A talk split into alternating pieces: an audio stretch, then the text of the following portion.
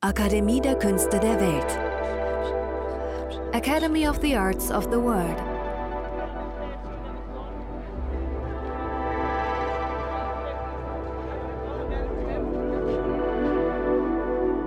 Hallo und herzlich willkommen zu ADKDW REC, dem Podcast der Akademie der Künste der Welt. In dieser Folge präsentieren wir das Hörstück Akkordarbeit im halbverbrannten Wald, eine Adaption der gleichnamigen Lecture Performance. Agentur Ausländerrausch, Akkordarbeit. Szenische Lesung von Nesrin Tansch mit Adriana Kutschan, Hicran Demir und Nesrin Tansch. Critical Support Johanna Yassira Klus. Soundarbeit Gürsoy Tansch, Numakan Studio.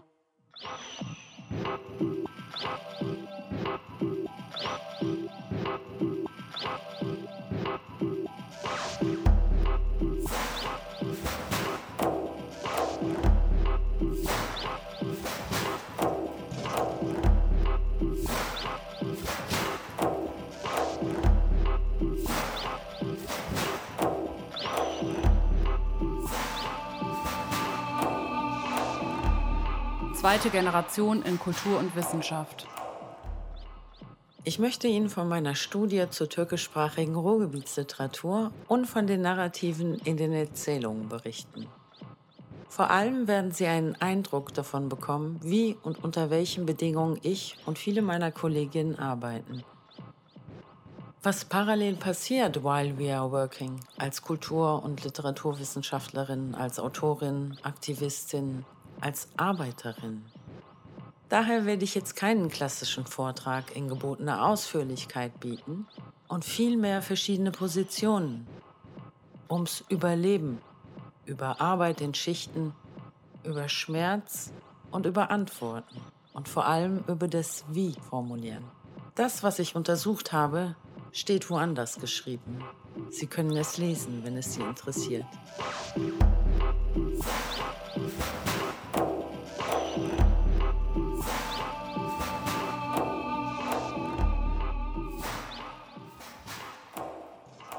Agentur Ausländerrausch.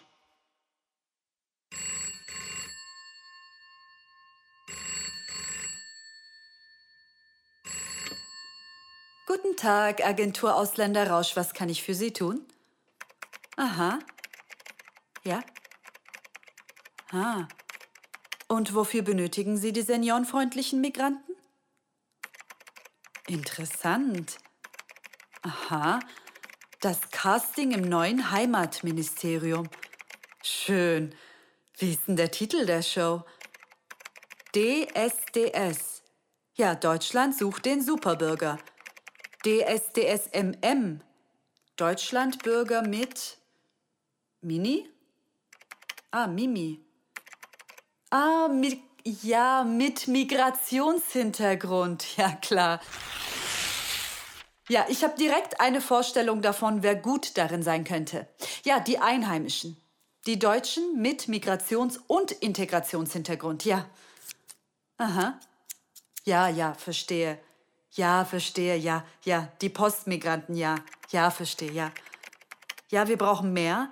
Ja. Ja, wir haben ja. Ja, wir haben irrational nette, ansteckend energische. Wir haben, ja. Arbeitskräfte? Aha. Nein, nein, das sind keine Gastarbeiterinnen und Gastarbeiter mehr. Nein, wir nennen das heutzutage ganz verschieden. Migrant, ja, Mimi, Migrationshintergrund, ja, genau, ja. Alles aus den Familien, also die Gastarbeiterfamilien. Ja, die haben jetzt den Migrationshintergrund. Ja, genau. Hauptsächlich die, ja. Ja? Aha, ich notiere, ja. Wir brauchen mehr, mehr Gefühle, ja. Mehr globale Hintergründe, ja. Als Musikprogramm? Ja, da haben wir ausländische lokale Weltmusiker aus oder eben in. Ja. Ja, optimieren können wir das mit einer Empfangsdirektorin mit nützlichen, medienwirksamen Allüren. Ja, lesen kann sie gut, vorlesen, moderieren. Ja, Ah, auf der anderen Seite haben wir auch heimatbezogene Migranten und ehemalige. Das ist ganz wichtig, dass wir das unterscheiden. Ehemalige Gastarbeiterkinder. Die leisten mit echten deutschen Integrationsarbeit. Ja. Wir sind in Kombination mit dem Strukturwandel damit auf der internationalen Ebene nur deswegen unterwegs mit einem Geschwader an Mittlern und Freunden der integrativen Welt. Ja, das sind alles Künstler im Grunde, ja? Ja, gut. Ja, dann melden Sie sich nochmal. Danke. Auf Wiedersehen. Wie machen wir das denn jetzt? Wo hole ich denn jetzt die Gelder her? Ich verstehe nicht, wo ich mit meinen Mimis hin soll. Also das Heimatministerium ist nicht mehr für die Mimis zuständig. Gut, dann müssen wir erstmal klären, wie wir wen nennen werden. Wir können sie ja nicht bei ihrem Namen nennen, das geht ja nicht. Das kann ja keiner aussprechen im Heimatministerium. Hm. Außerdem müssten wir sie dann jedes Mal, wenn sie auftreten und antreten, erklären. Ihre Hintergründe, ihre Verhältnisse und ihre zugewiesene Identität. Das, was wir für sie in diesem System uns ausgedacht haben oder er sie sich ja, er, sie sich ausgedacht haben. Nein, wir uns für sie, sie sich für und nein, wir alle. Ja, wir alle. Daher müssen wir sie mit ihrem zugewiesenen Identitätsbegriff darstellen. Das werden wir ihnen schon klar machen können, dass wir das immer mitbenennen müssen, dass wir das nicht privatisieren können. Also sie nicht privat oder intim oder eben privat, so wie sie meinen, dass sie genannt werden wollen, nennen können.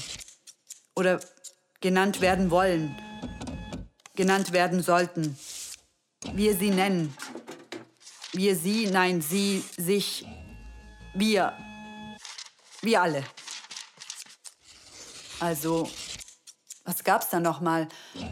Hm, Dis Ausländer. Flüchtling, Geflüchtete, ausländische Arbeitskraft. Gastarbeiterinnen. Hm? Einwanderinnen. Ja, Einwanderinnen. Migrant, Migrantinnen. Immigrantinnen. Immigrantinnen. Hm, Deutsche mit Migrationshintergrund. Mimi. Postmigrant. Almanje.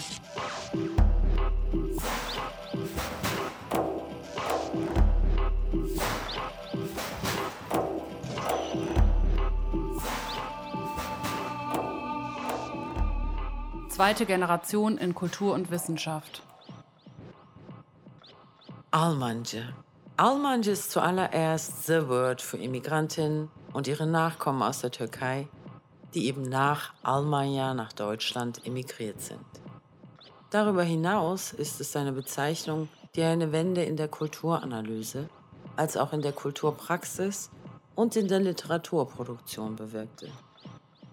Die Almansche Rezeptionsstrategie, die im postmigrantischen Theater Balausnauni-Straße seinen Ausgangsort findet, stellt den Versuch dar, die Genese einer neuen transnationalen kulturellen Zugehörigkeit zu einer bestimmten Erinnerungsgemeinschaft, eben der Almanjes, positiv neu zu besetzen und zu konstruieren und dem negativen Bild der in Deutschland lebenden Immigranten aus der Türkei entgegenzuwirken. In der Literatur, die ich untersucht habe, wird die Zeit der 1980er Jahre in Duisburg nachgezeichnet.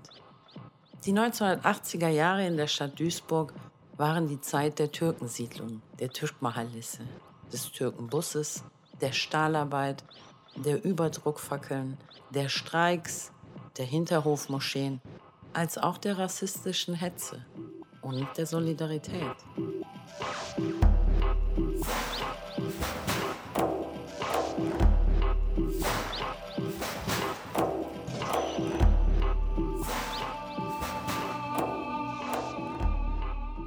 Aus dem Haus, das es nicht gibt. Duisburg ist keine Stadt. Duisburg ist keine Stadt. Duisburg ist eine Maschine. Bruckhausen, Meiderich oder der Wohnraum um den heutigen Landschaftspark herum, das waren keine Wohngebiete. Bruckhausen, Meiderich, das waren Fabriken mit menschlichen Rädern und Trägerinnen aus Fleisch und Blut. Heute stehen dort nicht Fabrikrohre, sondern Minaretten, Moscheen und Internate, die keine Internate sind, und Kulturzentren, in denen keine Kultur drin ist, sondern Überleben. Alles weiß drin, draußen alles schwarz vor Ruß. vor Grausamkeit. Du gehörst zu einer Karawane von familiärer Fürsorge und Liebe, die immer leiblich war, uns betreffend. Eine Liebe durch Zugehörigkeit, die mit Ausschluss als Strafe droht. Jetzt weiß ich das. In den Ghettos, wie sie hießen, wir nannten es Mahalle. Und es hat mit Liebe zu tun, mit Zugehörigkeit. Für jede Gruppe, denn es gab so viele von denen, die alle gleich waren im Grunde. Deshalb wird Duisburg nie eine Metropole sein. Es ist die Mahalle. Am schönsten ist Duisburg als muss ja Hoffnung, dass es immer doch irgendwie geht. Muss ja. Als würde alles ewig weitergehen. Die Mahalle ewig belebt bleiben ewig ein Ort, an dem unsersgleichen leben und von dem aus die Regeln des Zusammenlebens und Überlebens in Deutschland, im Ruhrgebiet, in Duisburg mit denen der Türkei abgeglichen werden. Das habe ich gedacht. Ich habe nicht an ein Ende, an das Ende gedacht. Bruckhausen. Damals, da musst du circa 15 Jahre gewesen sein, da hast du zum ersten Mal gefühlt, dass Duisburg keine Stadt ist. Du konntest es nur nicht formulieren, wie auch, wenn es kaum Menschen um dich herum gab, die solchen Zuständen einen erträglichen Namen oder eine Beschreibung hätten geben können, aus der ein Wir-Gefühl mit einem Grundvertrauen an die Zukunft hätte herauskommen können.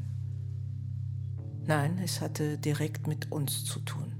Bruckhausen, Marxloh, Rheinhausen. Ach, Hauptsache Hausen und Hauptsache alle unter sich. Ich hatte gleichzeitig das Gefühl, dass etwas passiert mit dir. Dass etwas gewachsen ist in dir. Wie Wut und Verzweiflung und irgendwie auch extra Kraft. Danach hast du ständig gesagt, das ist, weil wir Türken sind als dir die vermeintliche Ähnlichkeit mit muslimischen oder irgendwelchen Minderheiten unangenehm wurde. Da hast du ein ganzes Abschminkkommando gegen und für mich und für alle angesetzt. Deine Distanz und deine Wut erbitten sich Ähnlichkeit mit denjenigen, die dich dazu veranlassen, so wütend zu sein. Wie klärt man so etwas auf? Alle wichtigen Traditionen der Zusammenkunft waren dir dann ab einem gewissen Alter zuwider. Wie genau kann ich den Zeitpunkt festmachen? War es dieses Wir? Ach, ich suche noch. Ist es deine sture Entscheidung, nicht über deine Herkunft zu reden? Du willst nicht dem Integrationsmarkt dienen, das sei alles deine Sache. Ist damit eine Distanz oder eine Nähe zu mir verbunden? Dass ich dir meine Gefühle und meine Gedanken, Vorstellungen und Bedürfnisse nicht schon früher mitteilen konnte, tut mir wirklich leid. Beispielsweise Ruhrort. Och, wie schnucklig. Wir haben versucht, dort zu leben, es ging nicht. Die Kinder haben euch angegriffen, die Mütter auf den Spielplätzen angespuckt. Wir wurden angerotzt. Und du? Du willst jetzt, indem du in meine Heimat reist, dir diesen Rotz abwischen. Als ob das dort ginge. Ich weiß, dass du dich nicht erinnern kannst, du warst zu klein. Ich übertreibe nicht. Ich bin nur sehr sensibel und habe durch euch, dadurch, dass ich euch schützen musste, sehr intensive Antennen entwickelt. Das ist nicht deine Kunst, nicht deine Strategie oder deine Theorie, nein, so war mein Leben. Ich kann das alles noch viel weniger vergessen als du. Ja, vielleicht war meine zurückhaltende Art zu bibbernd und zu ängstlich. Vielleicht hat meine Angst dich weggetrieben.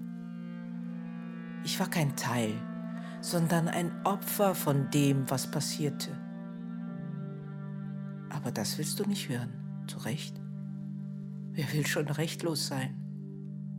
Mir bleibt keine andere Wahl, als zu verdrängen.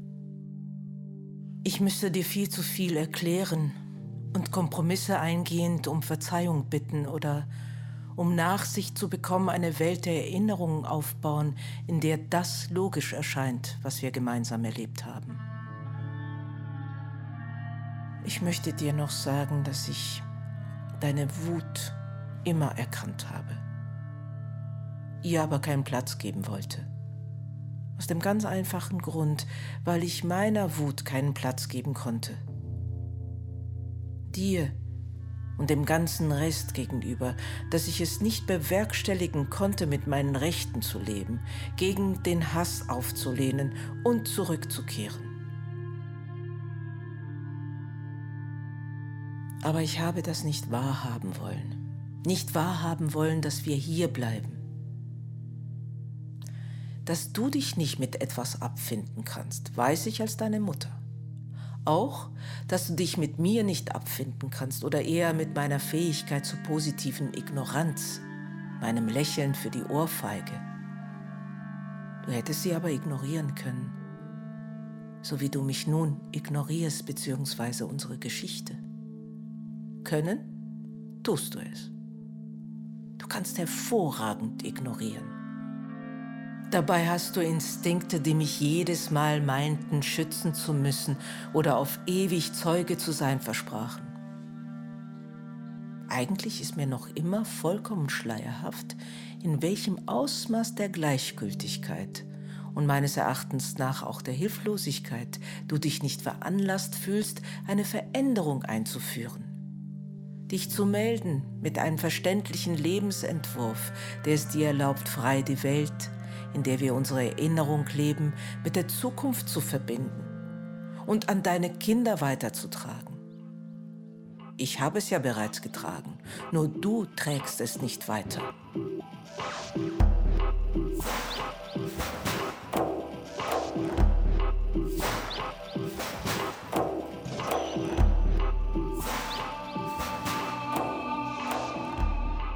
Zweite Generation in Kultur und Wissenschaft. Mit der Bezeichnung Anatolpolitan beschreibe ich eine neue Perspektive auf Fragen, die sich mit der kulturellen Verortung von Immigranten aus der Türkei und ihren Nachkommen beschäftigt. Motiviert von der Frage, auf welche Narrative und normative Strukturen die im Ruhrgebiet lebenden Immigranten aus der Türkei im Bereich einer gemeinsamen Kulturgeschichte zwischen der Türkei und Deutschland zurückgreifen können, versuche ich eine transnationale Perspektive auf regionale, erzählte Erinnerungsräume einzunehmen. Anatole Politan geht der Frage nach, welche Handlungsräume oder Verhandlungsräume für ein historisches oder fiktives Narrativ für die Migranten aus der Türkei existieren. Ja, was ist das historische Narrativ der Almanjes? Wenn nie ein geordnetes Set an Praktiken zu einer positiven kollektiven Erinnerung angeboten wird, wird das Erzählen der eigenen kulturellen Geschichte in einem Status des permanenten Produzierens von Sinn und Zusammenhang gestellt. Diesem Drang scheint Beikurt gefolgt zu sein, vorausschauend, als er seinen Lebensmittelpunkt nach Duisburg verlagerte, um die Geschichten der Gastarbeiterin aus der Türkei und ihrem Leben in Duisburg zu erzählen. Das Besitzen eines Archives mit den relevanten Informationen für eine Literatur- oder Kulturgeschichtsschreibung ist eine performative Äußerung einer Identität beziehungsweise eine Positionierung und Regionalisierung. Das Nichtbesitzen bedingt andere Recherchemethoden.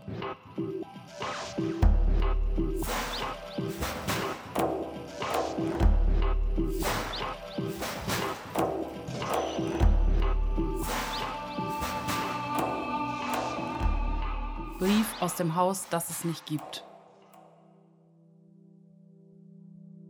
Bruckhausen ist eine Schuld. Ist nicht an irgendwas schuld, sondern ist das schuldgewordene Territorium. Bruckhausen ist das Grauen in Form von industrieller Architektur, von in Kohleluft lebenden Menschen. Der Himmel ist rot wie Blut, orange wie flackerndes Feuer und die Schwärze, diese Frömmigkeit, die nach Hefeteig riecht und Ruß und Dreck und Gewalt gegen Freiheit, gegen Menschen, Frauen, Kinder, Glaubens- und Ideologiegemeinschaften, die wie gegossener Stahl wirken. Die Türken glauben an Allah und die Deutschen an Deutschland den Deutschen. Und währenddessen alles im Dreck. Es scheint, als ob es nur die gäbe, andere gibt es nicht. Duisburg, Mölln und Solingen sind ein Teil von mir, von dir. Davor kann man nicht weglaufen.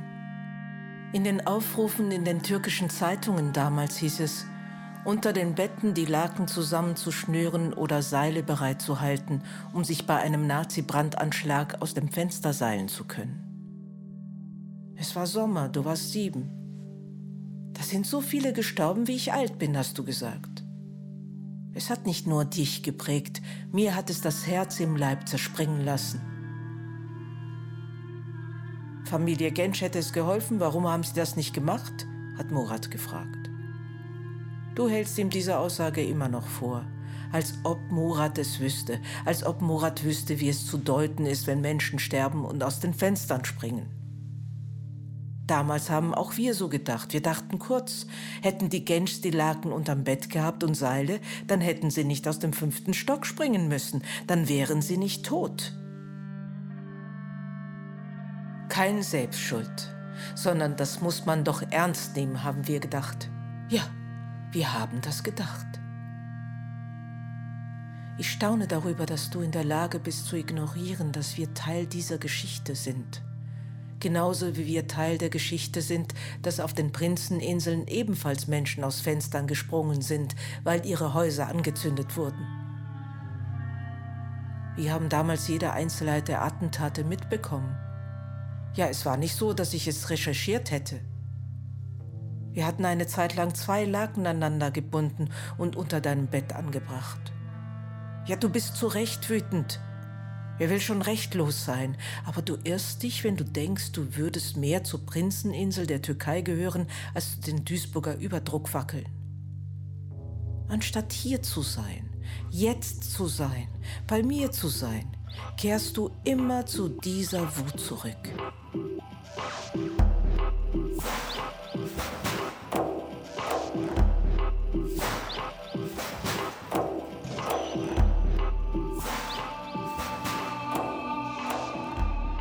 Zweite Generation in Kultur und Wissenschaft.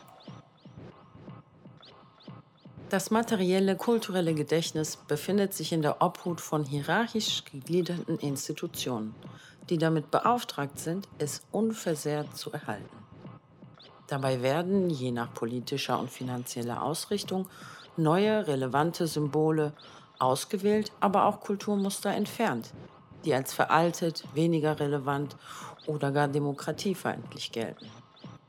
Literatur spielt in Kulturinstitutionen eine enorm wichtige Rolle für die Repräsentation von Bevölkerungsgruppen beispielsweise und der Vermittlung von historischen Ereignissen. Der Vor- oder Nachlass, der in der deutschen und der türkischen, aber auch vereinzelt in der kurdischen und der armenischen Sprache verfasst ist, wurde bis auf wenige Ausnahmen bisher noch nicht in die Stadt, Universitäts- oder Literaturarchive Deutschlands transferiert.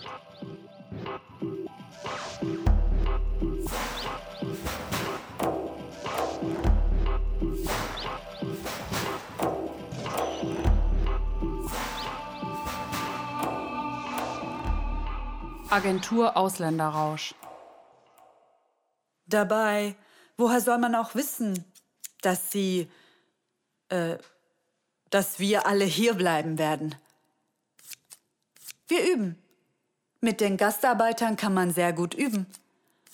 Ohne die Gastarbeiter haben die Deutschen ohne Migrationshintergrund global immer nur abgesaugt. Ja, das kann man so sagen. Nach dem Krieg folgte das absolute Wirtschaftswunder. Dann die 90er. Diese Dotcom-Blase bis Anfang 2000. Alles war super. Selbst eine Oma hatte Aktien. Und auf einmal ist alles in sich zusammengefallen. Und Oma musste ihre Aktienpakete verschenken. Wer soll denn für diese Misere hinhalten, hä? Das sind die Themen. Die Türken müssen her, die Muslime, die sind das schuld, die verdammte Kacke, die nach dem Millennium abzusehen war. Die sind das. Nein, ich meine, wir sind das. Und jetzt sauber machen. Wir sind sozusagen die Reinigungscrew der ganzen Scheiße. Und wenn dann wieder alles glasklar ist, müssen wir einfach nur für ein paar Schweine und Steine im Glashaus sorgen und zack, sind wir wieder im Einsatz. Das hört jetzt nicht mehr auf. Das hört nimmer auf.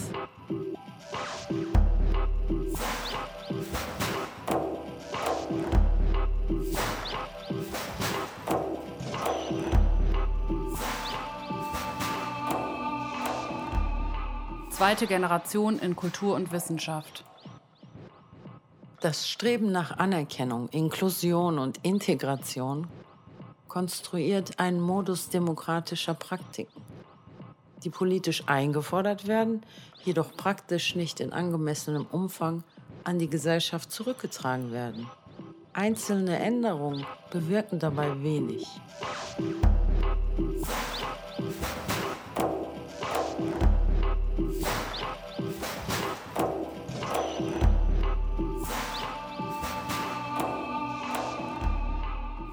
Aus dem Haus, das es nicht gibt.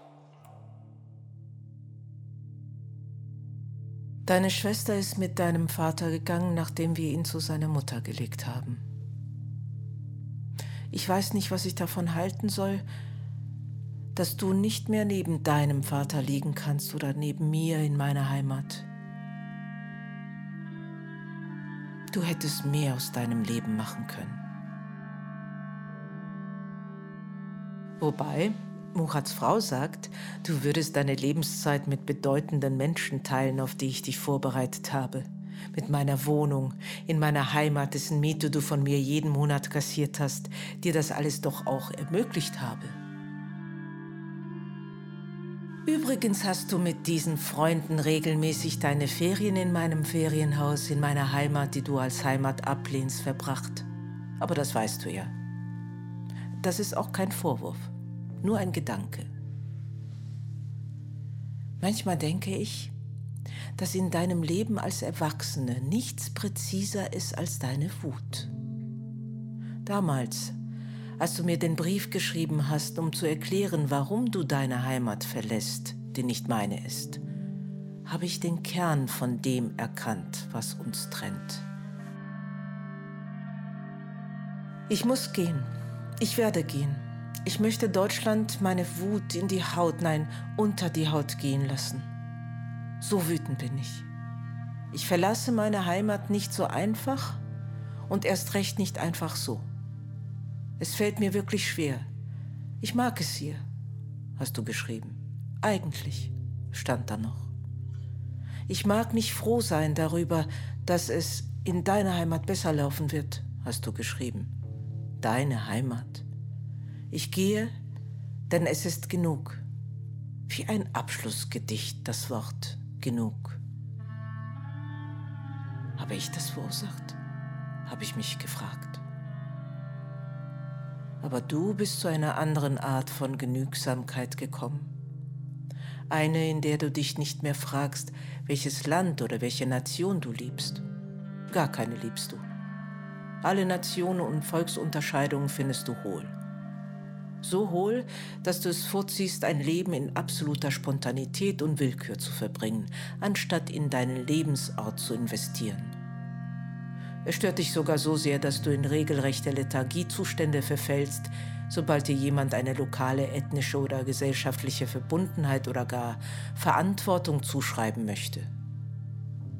Ja, auch ich will unbeschwert leben können nur noch diese wenigen Jahre, die mir bleiben. Aber wir haben euch nichts hinterlassen, außer ein Haus in einer Heimat, die nicht eure ist. Und die Ignoranz, die wir hier zu ertragen gelernt haben.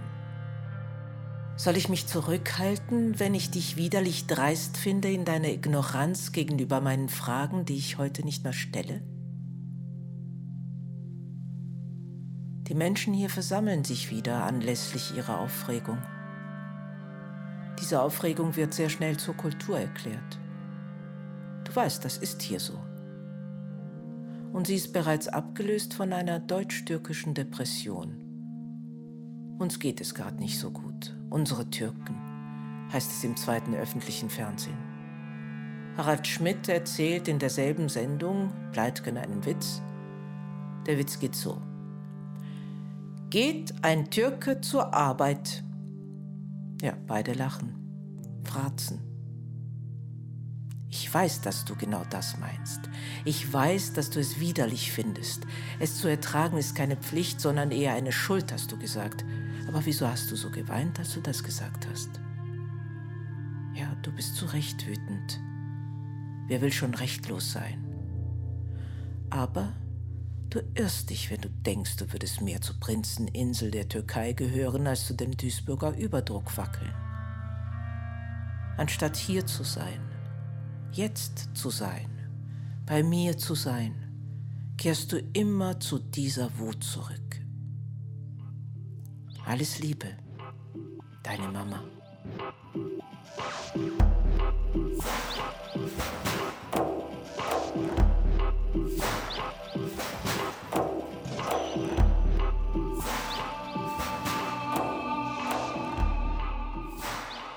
Agentur Ausländer Rausch, Akkordarbeit im halbverbrannten Wald, entsteht in Kooperation mit der Akademie der Künste der Welt und RVR Interkultur Ruhr und mit Unterstützung der Stadt Duisburg. Akademie der Künste der Welt. Academy of the Arts of the World.